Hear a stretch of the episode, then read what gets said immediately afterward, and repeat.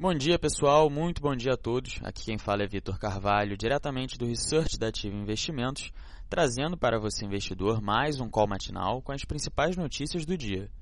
Por aqui, o mercado aguarda as primeiras notícias sobre a nova política de preços que será adotada pelo novo presidente da Petrobras, Ivan Monteiro.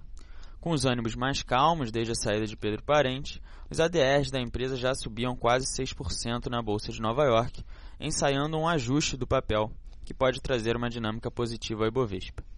Apesar disso, o governo demonstra um desgaste cada vez mais evidente, que não só corrobora para uma dificuldade de reeleição, como também prejudica projetos como a privatização da Eletrobras, fato admitido por Rodrigo Maia no último sábado. Na agenda local, os dados de produção industrial e o PCA de maio são os destaques da semana.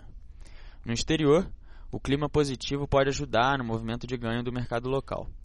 Os índices americanos ainda repercutem o payroll divulgado na última sexta, que trazia um relatório de emprego forte e acima das expectativas.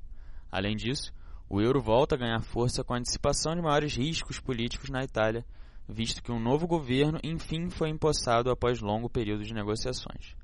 Por fim, no mercado de commodities, o contrato futuro do Brent segue operando em queda, alcançando o patamar de 75 dólares o barril.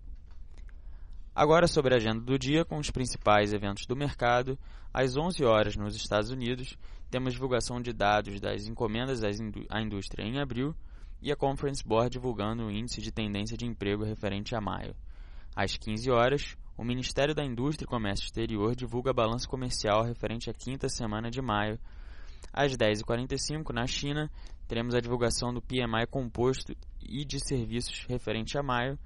E hoje, sem horário definido, na Alemanha, a chanceler alemã Angela Merkel se reúne com o presidente do Banco Central Europeu, Mário Draghi.